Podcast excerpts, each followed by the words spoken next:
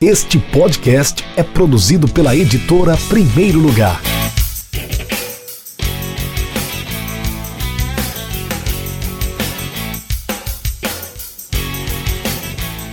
Já estamos ao vivo com o Clube da Literatura Esportiva, a nossa livecast. Boa noite para você que está nos acompanhando no YouTube da Editora Primeiro Lugar. Bom dia, boa tarde, boa noite ou boa madrugada para quem está nos ouvindo no podcast Café com Editor, podcast da Editora Primeiro Lugar. Eu sou Rafael Moraes, você já me conhece de outros carnavais, de outras apresentações, de outras lives e livecasts do Instagram, enfim, estou em todo lugar aparecendo para vocês. Sou editor e sou fundador da editora Primeiro Lugar e também sou mediador do Clube da Literatura Esportiva. Essa é a nossa segunda livecast do clube. Eu estou recebendo dois assinantes, apoiadores do nosso clube. O Alexandre Almeida, que está aqui no centro da tela, e também o João Assis, que estava no primeiro livecast, fez o maior sucesso. E aí o que, é que a gente faz? Traz ele de volta, né? Quer audiência com, com o Jean Assis aqui, é sucesso garantido. Com o Alexandre também, né? Que tem muito conteúdo, muita informação para trazer para gente. Hoje nós vamos bater, nós vamos conversar, nós vamos é, realizar esse bate-papo sobre literatura e futebol. Cada um vai apresentar um livro, indicar, falar sobre os temas é, correlatos a esse livro. E claro, você pode nos acompanhar, você pode participar também mandando sua mensagem, suas perguntas, seus comentários no nosso aqui na, no chat né, do YouTube. Fiquem à vontade, sejam bem-vindos também à nossa livecast. Primeiramente, quero conversar com você, João. É João, não, João Assis. Eu vou, vou, vou me policiar aqui para não errar. João Assis, boa noite, bem-vindo. Faça novamente a sua breve apresentação, já que a maioria dos, dos nossos é, telespectadores, agora ouvintes também do podcast, também é, já, já te conheceram no, no, último, no último episódio, mas por favor, se apresente novamente quem é você. Boa noite, pessoal. Alegria estar conversando com vocês novamente. Nessas coisas que eu amo e espero poder passar essa alegria para vocês, vocês sentirem isso também. Futebol e livros, melhor dupla. Melhor dupla, verdade. Alexandre, Seja bem-vindo, fique tranquilo, sem, sem preocupação, a coisa vai fluir, como flui nos nossos encontros online do clube. Seja bem-vindo à nossa livecast, dê suas boas-vindas também. Quem é o Alexandre? Onde é que o Alexandre está? O que é que o Alexandre faz? O que é que o Alexandre gosta de fazer? Quais são suas paixões? Obrigado, Rafa. Boa noite para você, né? Boa noite para o João e a todas e a todos que estão nos assistindo aí ao vivo, né? Então, eu sou o Alexandre Almeida, natural de Porto Alegre, lá no Rio Grande do Sul, mas estou radicado no Nordeste há 20 anos e atualmente eu resido em Recife.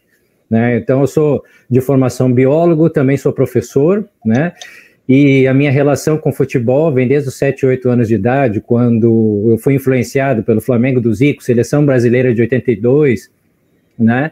E foi nesse ano que eu comecei a torcer pelo Grêmio, né? Eu sou é, torcedor do Grêmio. E é, a minha relação com futebol atualmente, né, esse meu vínculo, ele está totalmente conectado a esse futebol mais dos anos 80 e 90. Hoje eu acompanho o futebol atual com mais dificuldade, né? E é, atualmente eu tenho vivenciado mais o futebol dentro da literatura esportiva, né? É, que tem me assim propiciado a aprender mais sobre outros assuntos, né? Por meio da, das lentes do futebol, né? Que tem sido muito bacana.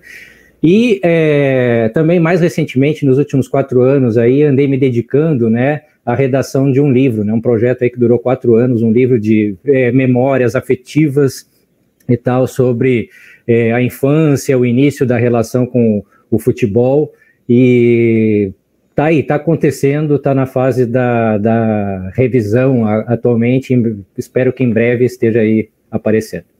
É, depois me conta mais sobre esse esse possível livro que vai sair, né? Já tem mensagem aqui chegando. A Eudita Vieira Tran, boa tarde aqui de Portugal. Boa noite no, boa noite no Brasil. Boa tarde em Portugal, pelo que eu entendi. A Márcia Ponciano também deu boa noite. O pessoal está chegando aos poucos. A audiência do, da nossa livecast. Vamos conversar, vamos começar por você, João. Você foi o segundo a apresentar na primeira, na primeira live, eu quero que você comece hoje. Qual livro você quer indicar para os nossos, é, nossos internautas, né? Nossos internautas e nossos, tem que se acostumar com isso, internautas e também ouvintes do podcast. Eu queria indicar o livro de Chico Sá, que é um livro maravilhoso, é A Pátria em Sandálias da Humildade. E o título já é bem curioso, assim, né? Não, você bate o olho e não pensa o significado que isso tem. E é uma referência ao maior cronista do Brasil, né, que é Nelson Rodrigues, e que, faz, que fala que o Brasil é a pátria em chuteiras. E aí, daí você já tinha que vai ser um livro fantástico por essa referência. E aí ele, Chico Sá está falando sobre, muda esse termo é, de chuteiras para sandálias de umidade por causa daquele período trágico do, da seleção brasileira entre, 2000 e, entre o 7 a 1 e 2016. E aí ele traz muito sobre como ser brasileiro a partir disso, como ser brasileiro é ser esperançoso. Ele fala que, a, que entre 2014 e 2016 o Brasil viveu um momento trágico, mas em 2016, com o ouro olímpico, já mudou a situação. E aí ele tem, tem uma frase muito legal, que é a retomada do futebol decente no time principal nos devolve um velho ofício, o de brasileiro, profissão e esperança. Então, se a gente não tiver esperança aqui nesse país, a gente realmente não aguenta, nem no futebol, nem, nem no dia a dia, realmente. Então, ele vai permeando a questão cultural, ele vai permeando a questão da sociedade a partir do futebol, que eu acho a forma mais fantástica de falar sobre, sobre política, sobre tudo isso que a gente vive, porque nem todo mundo é obrigado a gostar de política, a gostar de, dessa parte mais burocrática assim do Brasil, se informar e tudo mais, mas a gente precisa arranjar um jeito de se informar, então que seja por, por futebol, que seja de alguma outra forma. Tá com livro aí para mostrar também, não? Outra sim. Por favor, tem que mostrar hum. o livro. É, a Pátria em Sandálias de, da Humildade, Chico Sá. Qual é qual a, a... é Realejo. A editora, editora Realejo. Realejo, conhecida, né? A editora famosa. E você falou, você tocou sobre um assunto bem bacana. Eu queria que os dois opinassem. Política e futebol, para vocês se misturam? Alexandre primeiro, depois João. Né, na realidade, é, uma frase clássica, né, que a gente é, com certeza já ouviu, é que o futebol é o ópio do povo, né? E na realidade é totalmente diferente a isso, né? O futebol é altamente político, né? Altamente político, é totalmente permeado pela política, né? Então, é, isso, é, inclusive, tem é, essa parte do futebol mais política, ela está é, tá dentro do livro que eu li, né? O, o Mauro Shampoo aqui, a Ode a Mauro Shampoo, que posteriormente eu vou é, falar alguma coisa disso. Mas realmente. É, no meu também, na... né? Pois é, Democracia é, corintiana. Mais do que hum. isso, mais do que isso, não tem como. É, em alguns casos, essa ligação, essa imbricação entre o futebol e a política é mais óbvia, né? Recentemente eu é, inclusive lá no, no clube, né, eu, eu, eu, falei a respeito de um livro sobre a ditadura militar no Chile, né, o, o quanto ela, ela e o futebol se misturam, né, inclusive foi feita uma série de é, usos do futebol, né, ao longo desse tempo, houve jogadores perseguidos, enfim, uma coisa é, impressionante mesmo. Ali é uma, dos, uma das situações assim que a gente vê o, o, o quanto uma coisa tem a ver com a outra, né? Então, é, foi assim um caso recente assim que eu, eu explorei um pouco mais através da leitura, né, essa relação futebol e política de uma forma bem mais é, evidente nesse caso. E essa relação futebol-política, João, João, você que você é um cara bem politizado, tenho acompanhado sua, seus posts no Instagram, eu sei que você é. Mas o que, é que você acha dessa relação? Tem que separar, como o Caio Ribeiro fala, ou tem que juntar, como o Casagrande fala? Né, imprescindível. Os dois podem e devem caminhar de mãos dadas. E Alexandre pegou uma frase que parece que o, o ópio do povo, né, claro, é essa já é bem conhecida, mas é ele Chico Sá pega aqui no livro e fala justamente é, que esse negócio ele falou para Sócrates uma vez do livro de Rafa que esse negócio de futebol como ópio do povo é uma grande mentira porque, pegando o exemplo de Sócrates, é, o futebol era uma forma de olhar para a sociedade e não só um jogo. Isso aqui que a gente faz, isso aqui é muito mais do que o futebol, mas continua sendo apaixonante. É muito legal isso que o futebol nos propõe, que é sair das quatro linhas e continuar outras conversas. Então, tem um, um trecho também do livro que ele fala: o país repete no futebol o medíocre desempenho da política brasileira. Então, a gente pode pegar a partir do campo uma coisa e fazer um, uma simples instigada, mas que já pode levar outras pessoas a pensarem junto. João, o que você gostou mais do, do livro? Quais pontos você destaca como os, os pontos positivos que te fizeram você escolher esse livro para apresentar?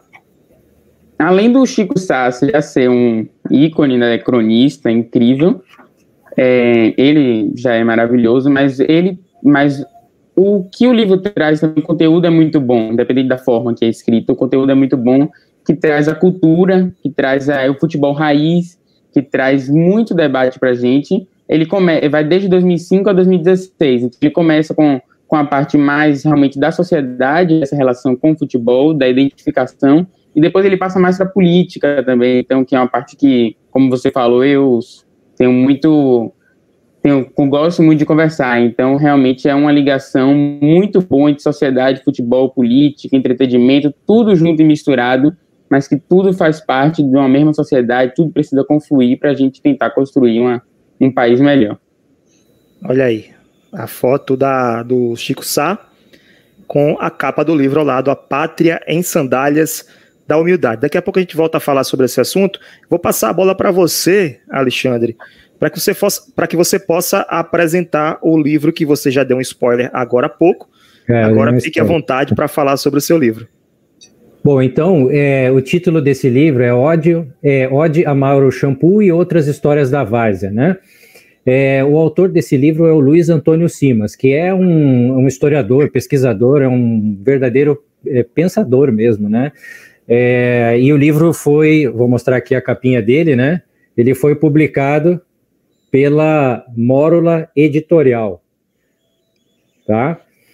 É, bom, é, assim, deixa eu só explicar algumas coisas com respeito a esse título, né? Primeiro, para quem não conhece, quem foi o Mauro Shampoo?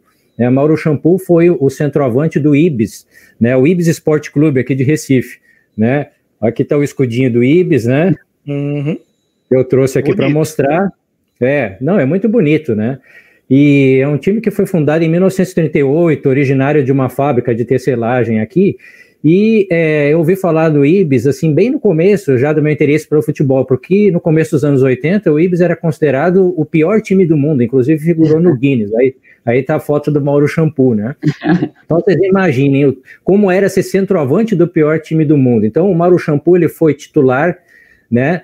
é, é, do, do, ataque, né? Ele comandou o ataque do Ibis durante 10 anos, e nesses 10 anos ele fez um gol cristalino épico, né? Então, é, e que foi na época extremamente comemorado por ele, pelo, pelo, pelos colegas de clube, né?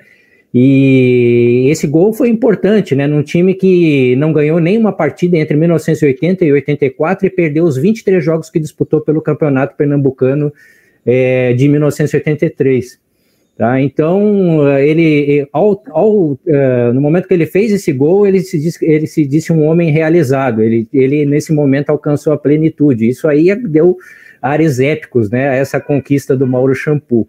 Né? Então, realmente, é, é uma história bem impressionante. Né? Então, é, o Simas, ele considera a várzea aí no caso, né, desde o, o campo mais simples, né, do, do futebol amador até é, digamos assim, os, os palcos mais famosos, é, mais conhecidos, né? Onde, segundo ele, o futebol margeando, né? Modestos ribeirões, é, ele inventa a vida. Então, uma frase interessante do, da parte introdutória do livro, né? Do Simas. Então, é um livro, assim, com a leitura super fácil, né? Eu estou aqui realmente é, para vender o peixe do Simas, porque a leitura é um livro curto, uma leitura super agradável, né? É daquelas de ler assim numa sentada, se você tiver tempo, para quem gosta Quantas do assunto. páginas? em torno de 100 páginas. E, obviamente, a leitura desse livro, ela combina muito bem com um copo de boa cerveja, né, com uma porçãozinha de calabresa, uma, uma porçãozinha de azeitona, né, ou seja, um ovinho de codorna, é um negócio ali. Porra, tá dando fome é, agora. É, bem combinado. A hora, a hora tá complicada, né? Das 19 horas, né? Mas com certeza não combina tanto assim, e nada contra, né? Quem aprecia, eu também aprecio, né? A, como é que é? A, a, o quiche, uma, uma quiche de ricota com espinafre acompanhado de uma cama de rúcula. Combina mais com a cerveja e com a mesinha do bar. Então, dessas coisas que a gente está com saudade durante esse tempo de pandemia, né?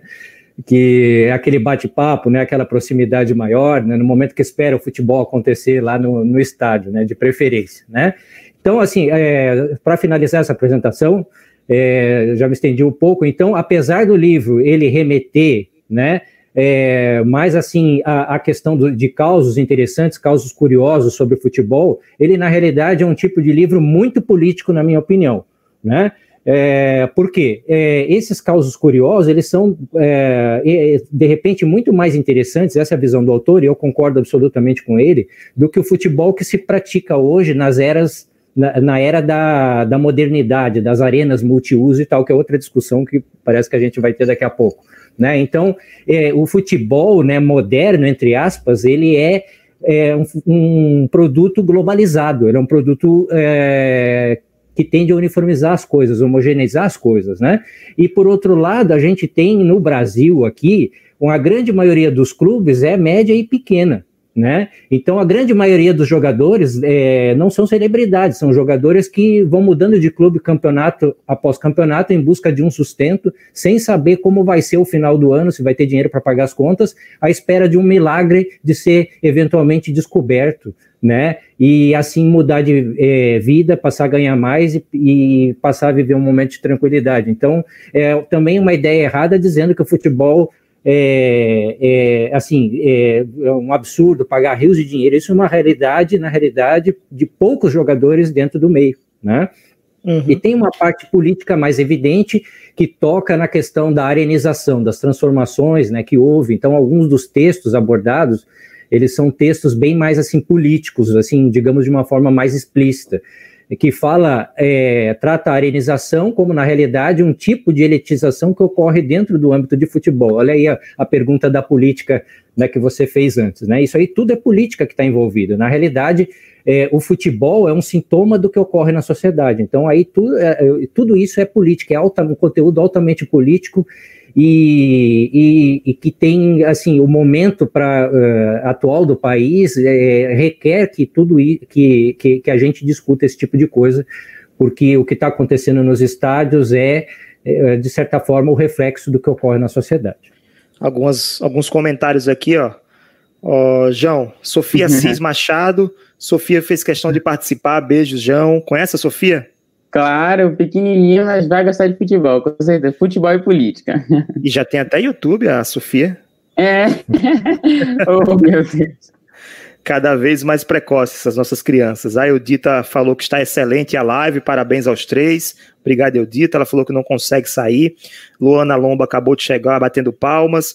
Mandem suas perguntas, mandem seus comentários. A gente vai ler aqui com maior honra, né? Responder perguntas, tirar dúvidas. Fiquem à vontade. Samantha Calil também chegou por aqui.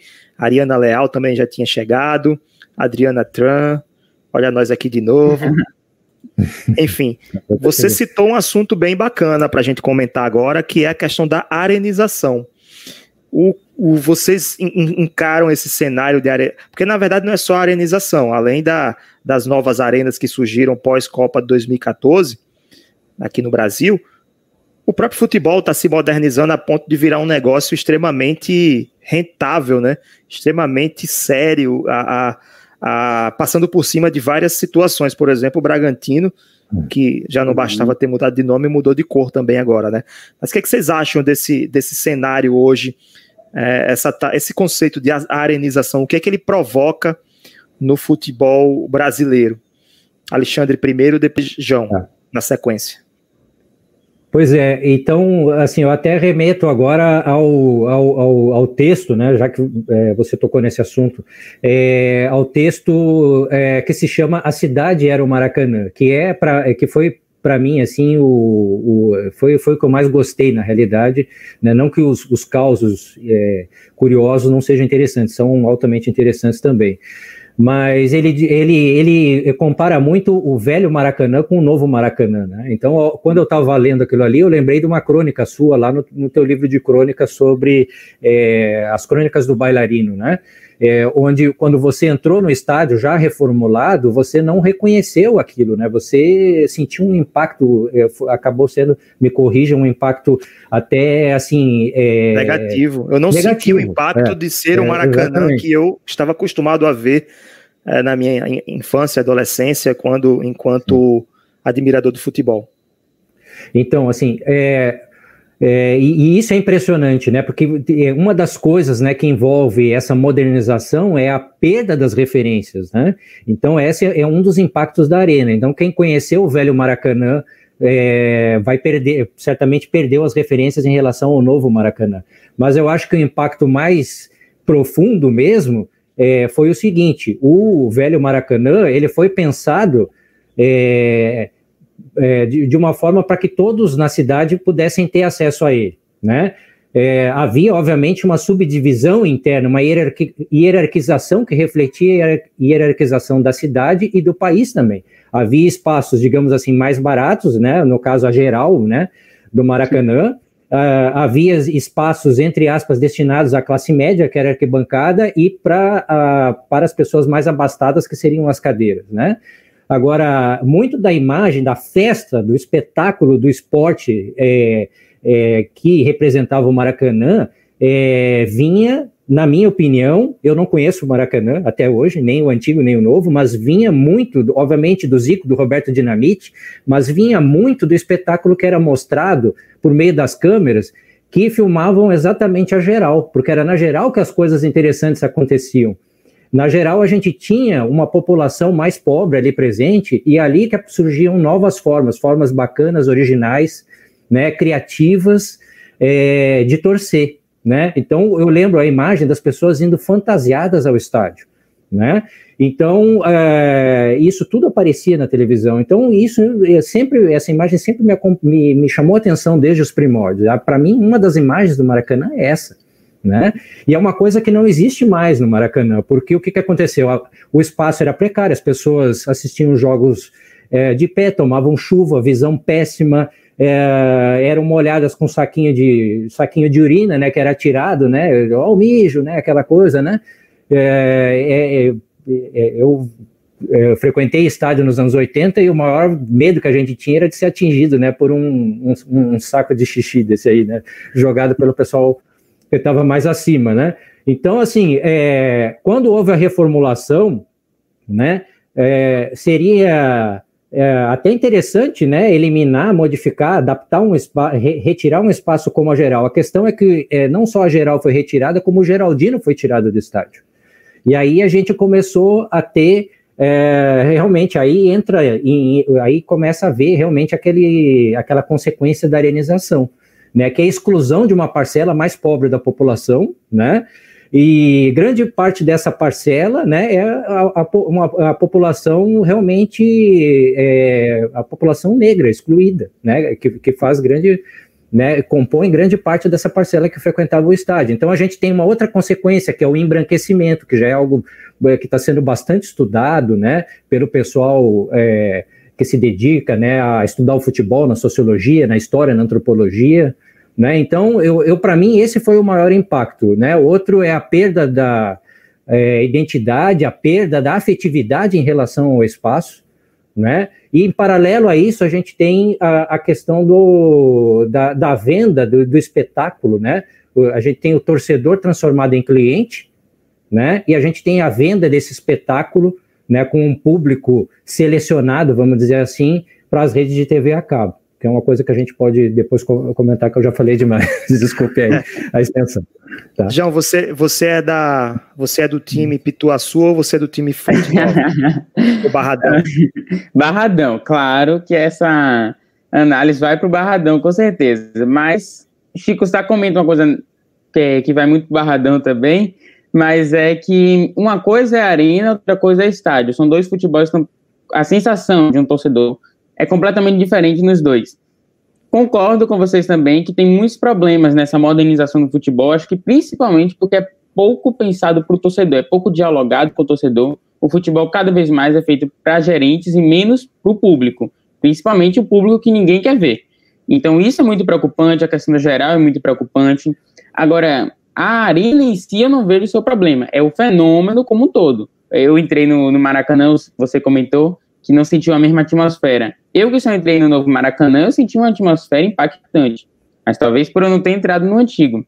Mas é, tem questões, por exemplo, é, o muito legal de ler esse livro é que ele traz, ele relembra a gente, porque é um livro das crônicas que já passaram. Então ele relembrou um, um fato na Copa de 2014 que eu já tinha esquecido, que era que na Copa de 2014 o padrão FIFA não deixava ter a Carajé vendendo no entorno do, da Fonte Nova, que foi onde teve o jogo de futebol aqui em Salvador. Então, isso é uma perca cultural do, da minha cidade, Salvador, para ter o padrão FIFA, para ter o padrão globalizado. Ou seja, isso é uma perca total, enorme. Total. É um absurdo. Não, Salvador, Bahia sem a Carajé, futebol sem a Carajé não existe, não, cara. É uma coisa absurda. Isso aí realmente é a perda da identidade, né? Realmente. É. Isso, já, é você já imaginou futebol, né? um jogo de futebol sem bola? é o mesmo que estádio de futebol na Bahia sem a Carajé. Não faz sentido isso. Pelo é. amor de Deus. É, passou uma falta de sensibilidade da, da FIFA. Eu fiquei com raiva disso, cara. Fiquei com raiva de verdade. Por justa causa, né? Isso tá certo mesmo. Isso foi um absurdo da Copa. E que se a gente for deixando, se a gente não for lembrando, vendo livros desses, a gente vai cada vez flexibilizando mais por um caminho muito problemático. Então, é, a questão não é só ter arenas, a questão é todo o entorno, é não ter a Carajé do lado, é não ir mais a população que mais assiste futebol, é, que a população é no geral, não é só a elite que assiste futebol, e a elite no Brasil é uma pequena parte. Então, quando tira geral, é uma coisa. Agora, o Maracanã, por si só, eu não vejo como a Maracanã Arena é um problema, mas não ter, por exemplo, a geral, não ter preços acessíveis, aí já é outro dilema. Sim, Tem mais mensagem aqui chegando. Deixa eu ver aqui. A Adriana falou o seguinte: a arena fica muito mais elitista. com é. as arenas, o futebol, o público do futebol fica muito mais elitista. O Grêmio está passando por isso, Palmeiras está passando por isso, Corinthians. O Corinthians é do povão, né? Eu acho que o Corinthians é o que tem sofrido menos com, com isso. Eu acho e a é um Fonte Nova especificamente. A Fonte Nova especificamente Nova, também aqui em Salvador.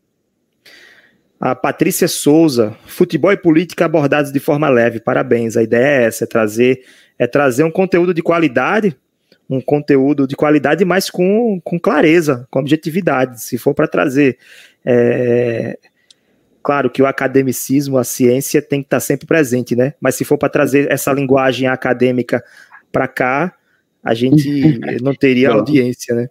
A Adriana comentou acarajé, amendoim cozido e tudo mais. Tem que ter tudo isso, exatamente. Cozido, meu Deus, verdade. Aqui na, aqui na, aqui em Natal sinto falta do da laranja. Hum. A, o bagaço da laranja, né? Nas arquibancadas. E também eu dita, concordo, ia desbancar o sanduíche, McDonald's, etc. Ele tá, tá falando do acarajé, né? Queria desbancar os sanduíches é. Globalizados. Vamos voltar para o nosso nossa livecast. Eu quero só passar um recado rapidinho. Primeiro que acesse o nosso site, né? www.edprimeirolugar.com.br para conhecer nosso catálogo de livros.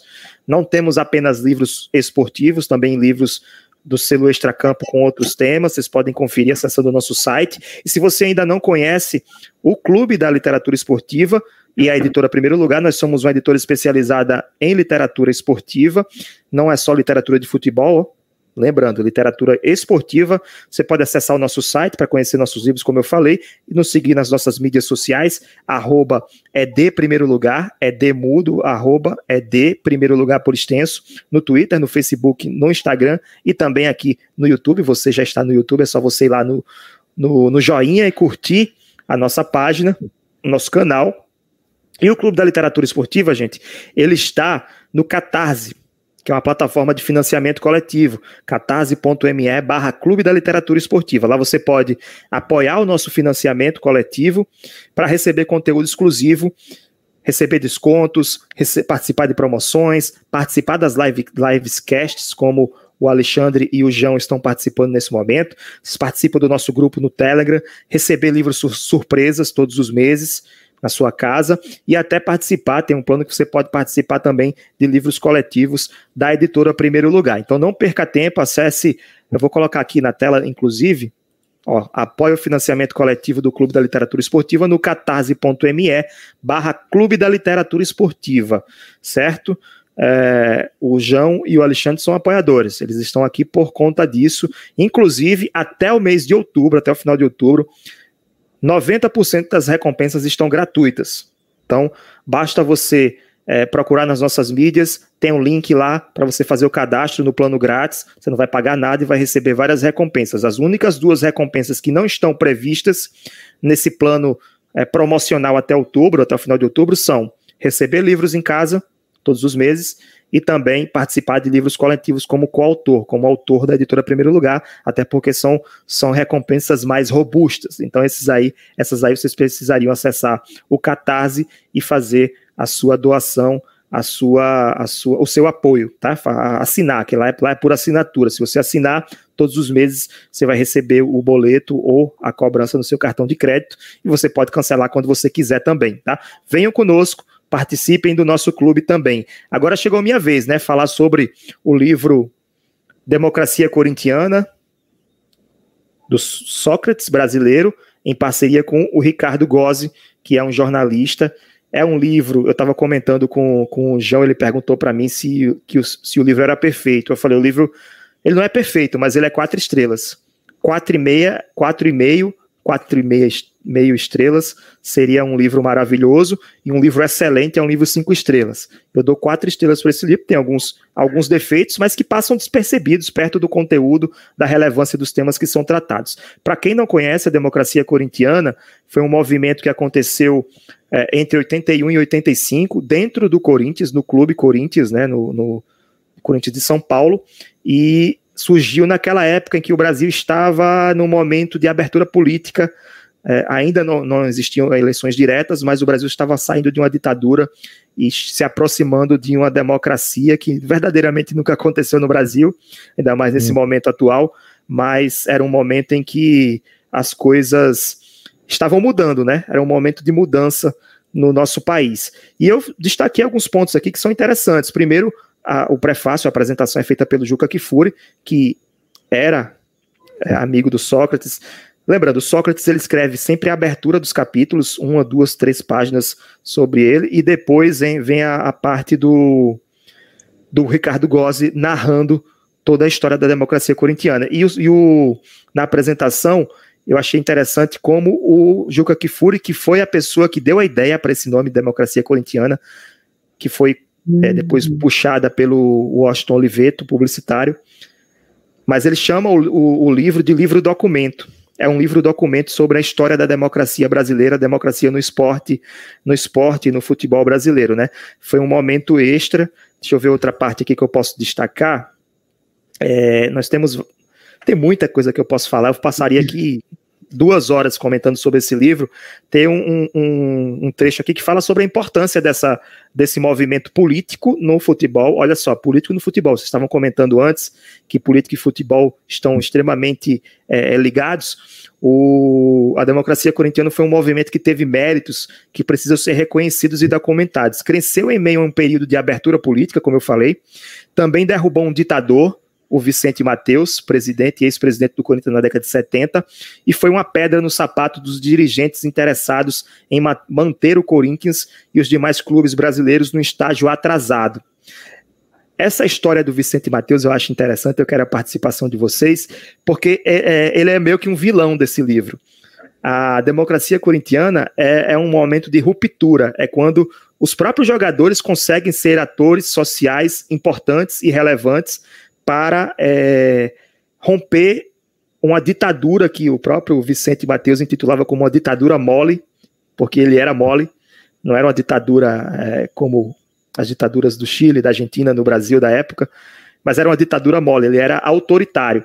Então ele é o vilão da história, ele era o autoritário e a democracia corintiana chegou para romper com essa, essa, esse modelo de gestão do Corinthians. Então é, você consegue perceber o bem e o mal. Vicente Mateus é o mal, e o, o, o Pires, que é o Valdemar Pires, o presidente que assume da carta branca para os jogadores, ele é o presidente do bem, né, da democracia. E eu queria perguntar a vocês, dos clubes que vocês torcem, né, acho que o João é Vitória, o Alexandre é torcedor do Grêmio. Quais foram os, os grandes presidentes que vocês lembram, que vocês é, têm na memória, os presidentes dos clubes de vocês? Eu tenho na memória Alex Portela, na época de 2014, que o Vitória quase foi para Libertadores. Ali foi o meu auge de torcedor. Pena que, que agora o Vitória está passando momentos difíceis, mas naquela época eu sentia, pô, o Vitória realmente é um time de elite. Mas gestão vem e vai, né? Igual o Brasil, vai e volta.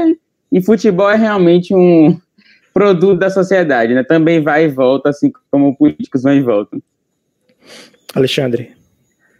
É, realmente o, o, futebol, né, inclusive é dito aí no livro, né, pelo, pelo Sócrates, é um meio, é, não sei se é nesse, eu acho que eu, eu, vi isso no outro livro, que eu já li várias coisas do Sócrates aí, mas que é um meio extremamente conservador e paternalista, né, e o Vicente Mateus, ele é um, um belo exemplo disso, né, então, é, o Vicente ele tem a importância na história do Corinthians, né? Ele, inclusive, é, tipo, a base desse time veio do trabalho do Vicente, né? Só que depois, no final, a, a, a coisa acabou, ele acabou realmente se tornando vilão da história. Mas indo lá para o lado do Grêmio, não, tem nenhuma, não teve nenhuma iniciativa, uma pena, porque eu sou profundo admirador da democracia corintiana e dos jogadores, Sócrates, Vladimir, o Casagrande. Né? Sou grande fã do Adilson Monteiro Alves e também do Valdemar Pires, que foi o cara que ousou peitar o Vicente, né? É, para é, era vice dele, né? Entrou. Isso, exatamente, era vice Antes do Vicente. De ser eleito, ele era vice, e, e aí o, o, o eu contar essa história também, o, o, Vicente ele colocou o Valdemar como vice, depois lançou o Valdemar como presidente, porque ele não poderia mais, de acordo com o estatuto, é, é, se reeleger, e aí entrou o Valdemar como presidente e o Vicente como vice. Só que aí ele queria, ele queria, ele queria ser o, o a gestão era dele, não era do Valdemar. E o Valdemar foi lá e bateu, bateu o pé, né? E disse: ó, aqui quem manda sou eu não como autoritário, mas com, com direito, né, com que ele tinha de ser o presidente, e, e ele conseguiu assumir até que o Vicente renunciasse a, a, ao seu cargo de vice-presidente, e aí o Corinthians foi realmente fez realmente é. essa ruptura, como eu falei. Ele tem várias fotos aqui muito legais, assim, vai ser mais difícil de ver por conta da, é. da imagem, né? Que o é, Sócrates é, comemorando na Copa de 82. É um livro bem, bem bacana mesmo também pelas ilustrações, né? Mas é, assim, assim em preto e branco, mas são muito bem, com uma resolução muito boa. E esse, esse capítulo aqui é representantes do povo, porque o Sócrates, a frase maravilhosa do Sócrates, ele fala que o jogador de futebol nada mais é do que um representante do seu povo. E eu concordo plenamente com isso. Eles representam é. sim o povo. Cada um tem o seu povo, né? O povo do Vitória, ah. o povo do Bahia, o povo do Grêmio, é. o povo do Inter, mas no fim da, das contas, uh, os jogadores têm um poder muito grande. Eles podem é, é se se eles soubessem realmente o poder que eles têm, eles não, é, é. não estariam calados agora nesse período de pandemia em que vários jogadores estão pegando é, coronavírus, né, Alexandre? Isso. É, é, não, realmente, o jogador ele tem um, um, poder que ele não sabe, na realidade, né? Mas, assim, só, só respondendo a pergunta que você me fez a pergunta sobre o Grêmio, eu, obviamente é um trabalho, né, de centenário, né? Aqueles antigos pavimentaram o caminho para os dirigentes mais novos. Então, assim, é, todos têm sua importância, mas eu destaco dois em especial. É, um deles é o presidente Hélio Dourado, né? Então, é da época do, é da época do Hélio Dourado, por exemplo, que começou, é, é, começou a torcida Cole Gay lá no Grêmio, que é a da Sim. primeira torcida né, é, gay entre, do, é, do, do, futebol brasileiro, e ele deu todo um apoio, uma coisa importante, porque a gente vivia naquele uhum. tempo uma época de ditadura que estava começando a abrandar naquele momento. Então, assim, esse pessoal foi super hostilizado e tal, mas o Dourado bancou, né? É, o pessoal da Coliguei deu todo o apoio, né? E a Coliguei foi uma torcida pé quente, né? Além de é, da coragem, né? De toda atitude, né? É, eles, é, for, eles foram super pé quentes porque o Grêmio com o título de 77, é, que quebrou uma hegemonia de oito anos do Internacional, né? É, campeão gaúcho, é, o Grêmio, com, com esse título de 77, ele pavimentou o caminho para as grandes conquistas dos anos 80, né? Aí veio o brasileiro e veio o Mundial né, no começo dos anos 80. Né? E depois, é, esses títulos, na realidade, vieram com o presidente que sucedeu o Dourado, que foi o Fábio Koff. Então, também gostaria de destacar ele aqui. Eles ambos faleceram é, recentemente. Então, acho que esses foram os dois é, mais importantes, no final das contas, pelo que eles alcançaram, né? Pelas glórias que eles alcançaram. Você falou sobre, sobre a Cole Gay. Só, só um minutinho, João. Você falou sobre a Cole Gay. Existem, tem livros sobre a Cole Gay, do Gerkman, Léo Gerkman, um, um gaúcho. Isso. E tem também o nosso livro, Bicho, Homofobia Estrutural no Futebol, que tem um capítulo sobre a trajetória e, e o quanto a Cole Gay foi importante, é, Sim, é. Foi, foi pioneira naquele momento, né? No momento é, do... Sim. A Dolores Editora também está lançando um livro sobre a Coligay, de uma pesquisadora, né? Pesquisadora Sim, mineira que estudou a Coligay. Então, assim, é, É, é, um, é realmente uma coisa que realmente uma história que precisa ser mais contada mesmo. Né? Pode falar, João.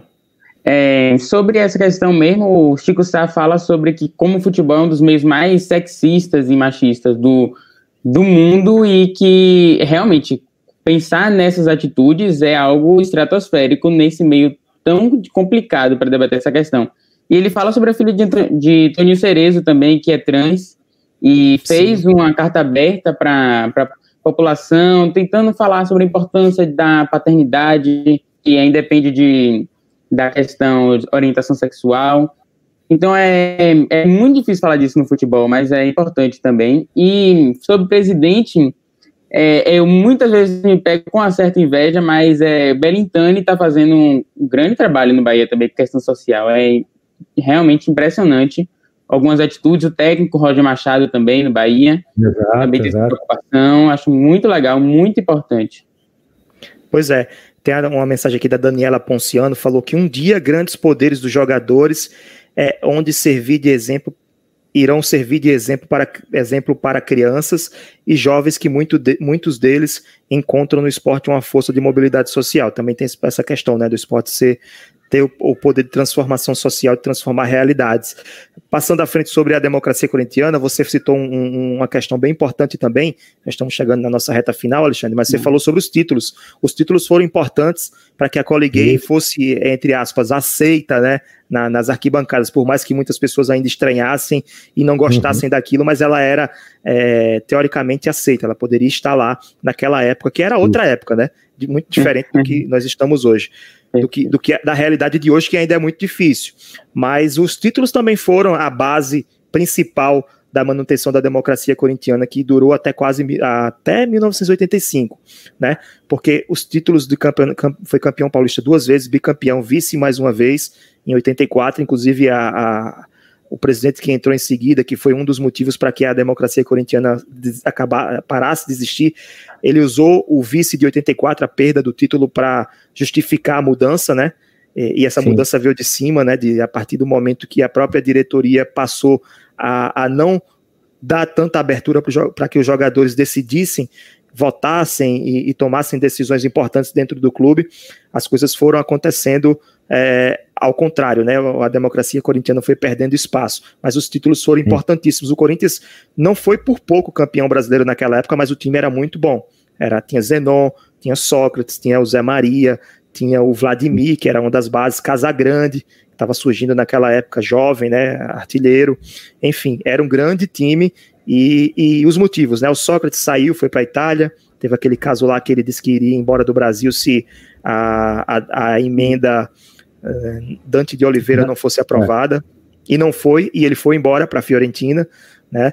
E, enfim, os jogadores foram saindo, alguns jogadores entraram e fizeram oposição, o próprio Leão, goleiro, foi um dos que era muito crítico a, a, a aquilo, o, o, o, Leão era o conservador e, e assim, na verdade, dentro da democracia corintiana haviam vários vertentes, progressistas e, e conservadores, é, atletas que defendiam causas da direita ou da esquerda, não tinha uma, não era, não é porque a democracia Uniforme. corintiana que é todo mundo de esquerda ou progressista, não, muito pelo contrário. É, Lá eles se respeitavam, né? Eles respeitavam as diferenças. Inclusive, vários desses jogadores foram candidatos a, a, a cargos políticos posteriormente. E o que uhum. acontece? Alguns por pelo PMDB, outros foram para o PT, outros para partidos de esquerda, e as coisas é. foram acontecendo. E um dos pontos, para finalizar minha parte aqui, que, for, que é muito comentado, a principal, a democracia corintiana acabou na, na prática dentro do clube, mas o principal legado dessa, desse movimento foi o legado pessoal, desenvolvimento pessoal. Aqueles jogadores que estavam ali saíram fortalecidos. Hum por pós-carreira deles, né? Tanto nos clubes que eles passaram em, se, em sequência, na sequência, ou também alguns foram contratados, inclusive, para tentar é, é, espelhar o que acontecia lá no Corinthians em outros clubes. Né? O Vladimir, se eu não me engano, foi para Ponte Preta tentar fazer isso e não conseguiu. E, é. E eles saíram como. A, a, tem uma frase que diz assim, que acho que resume, né? A frase que está no final que o Sócrates fala, a frase do Vlad, do Vladimir, dizendo que resume tudo. Na minha vida existe o antes e o depois da democracia corintiana. Antes ele era uma pessoa, depois ele era um cidadão.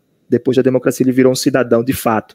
Então, isso é muito forte, né? Para mostrar o quanto o conhecimento, a informação é, pode ser importante na, no desenvolvimento pessoal de um ser humano. E eu acho que é isso, eu até lamento aqui, que o nosso governo hoje esteja pensando em taxar com imposto, né? A, a produção de livros, né? O papel, né? Para conhecimento, para informação. Porque quanto menos informação, menos menos conhecimento, menos capacidade da gente inter, intervir nas nossas realidades socialmente e politicamente. O que, é que vocês acham dessa, disso que eu estou falando?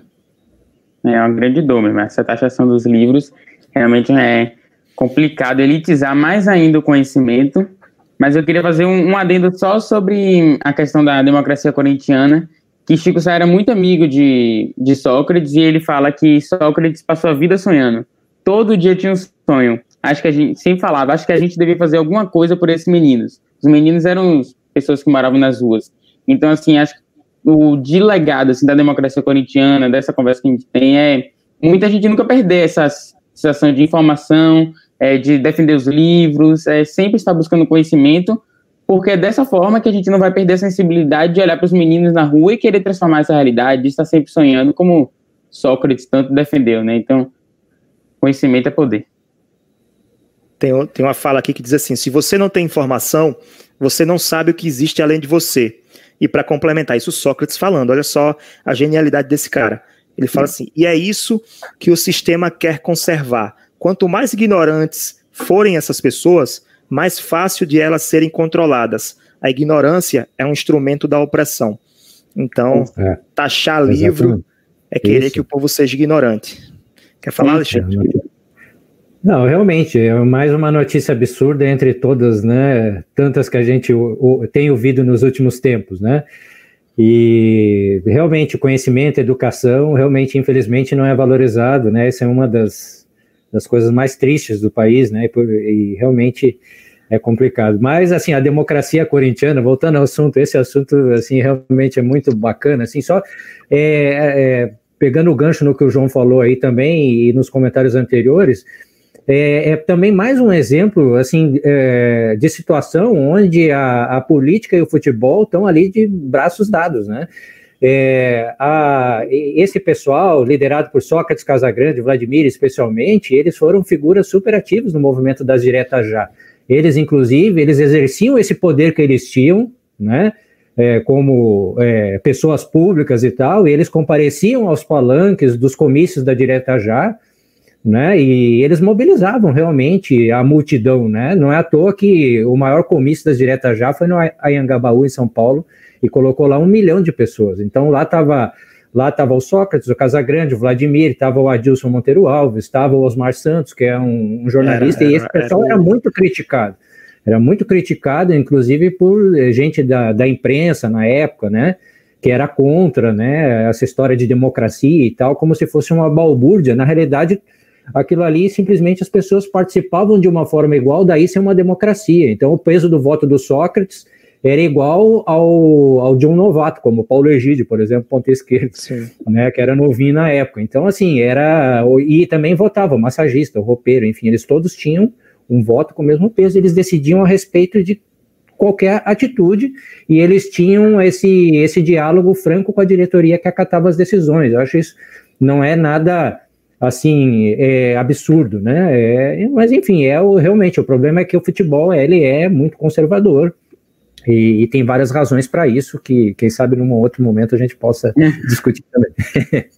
O Antônio Carlos está falando que muito interessante a discussão e temas. E a Fabiana Holanda, excelente live, futebol, cidadania, inclusão e revolução social através do conhecimento. Parabéns, gente. Obrigado, eu fiquei feliz demais com esse seu comentário é, resumindo tudo que a gente está tudo que a gente tá falando aqui. Gente, chegamos no final, né? Já passamos dos 45, 48 minutos, já nos acréscimos do, do primeiro tempo, né? Se fosse, é, se fosse 90, que seria do segundo tempo, mas é, a previsão era de 45 minutos, já chegamos a 48, 49 agora. Obrigado a vocês dois, Alexandre e João. Vou abrir o microfone para que vocês possam também é, fazer as suas considerações finais. Primeiro, Alexandre. Alexandre, por favor, obrigado, né? Por reservar esse tempo pra gente. E, João, quando você for falar, fala dessa camisa que você tá usando aí, da Argumento. é. Primeiramente, Alexandre, obrigado, cara, pela presença. Muito obrigado, né? Um prazer estar aqui com vocês. Agradeço também a todo mundo que assistiu, né? E é isso, essa questão, é, esse, os pontos que a gente comentou aqui fazem parte de uma luta, né? Então, acho que tem uma luz no fim do túnel lá, porque a gente vê iniciativas bacanas, né? Acho que nunca se, fala, se discutiu tanto, se falou tanto, se pesquisou tanto a respeito de futebol. A informação hoje é muito mais acessível. A gente tem aí o um papel super importante das redes sociais ajudando na divulgação do conhecimento. E é isso, né? O, o, o, brasileiro tem que inventar uma forma, né? O torcedor vai inventar alguma forma de driblar tudo isso que está acontecendo, essa elitização toda aí, né? Que está causando esse impacto que, na minha opinião, é bastante sério, né? Em respeito ao, ao, ao nosso futebol. Então é isso e fica, né? Espero que é, todo mundo tenha né, gostado e que tenham, assim, a gente tenha aqui despertado interesse pela leitura desses livros. Eu acho que se uma pessoa ler, comprar e ler o livro, né, já vai estar tá ajudando, né, já vai estar tá apoiando as editoras, né, é, vai estar tá apoiando a divulgação do conhecimento, enfim, isso é fundamental, apoiar a literatura, né, apoiar a educação e a literatura de alguma forma. Então, essa é uma das, das coisas mais importantes da gente defender. E o, a editora, em primeiro lugar, é, assim, eu, eu recentemente, né, é, tomei é, é, eu, eu, comecei a conhecer melhor, ela tem, tem realmente um acervo muito bacana, né? Que é, é, um futebol, traz ali nos livros dela um futebol muito diverso. É importante a gente ter essa diversidade né, de histórias, de situações e tal representadas nos livros. Então eu ressalto aqui essa importância né, da, do, do, papel da primeiro lugar e estou assim bem satisfeito de estar participando no clube. Eu acho que vale a pena conferir e apoiar, tá certo? Obrigado Bacana, aí. Obrigado. Obrigado, João. Você. Obrigado, Alexandre. Está na sintonia perfeita aqui. Alexandre comentou de rede social e é, a minha camisa é, é do time Argumento, que Rafa, inclusive, vai começar a escrever lá agora, então a gente vai poder continuar essas conversas ótimas sobre tudo isso que acontece na sociedade, que é muito importante estar ligado. A editora, em primeiro lugar, nos ajuda muito a refletir nisso. É conversa maravilhosa aqui hoje. Muito obrigado e que fique a mensagem que o futebol é uma das formas de ler o que acontece no mundo. Então não é só um jogo, é, não é o ópio do povo, é uma das formas de a gente ler o mundo e de melhorar o mundo. Mensagem da Daniela Ponciano, parabéns pela live, informação e entretenimento. E a Adriana está dizendo acréscimos, queremos mais, muito rica a discussão.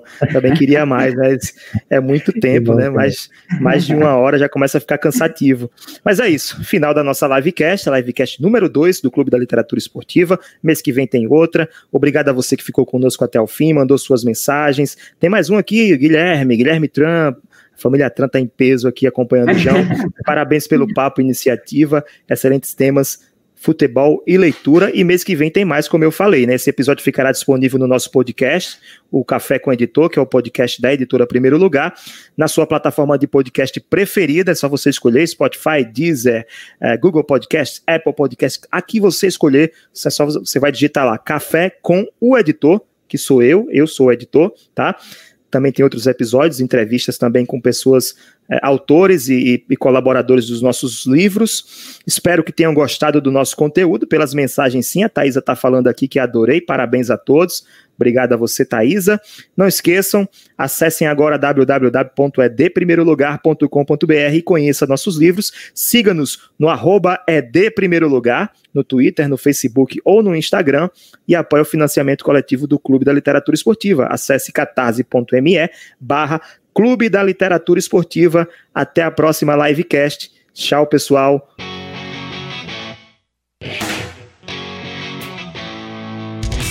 Acesse www.edprimeirolugar.com.br e conheça nossos livros.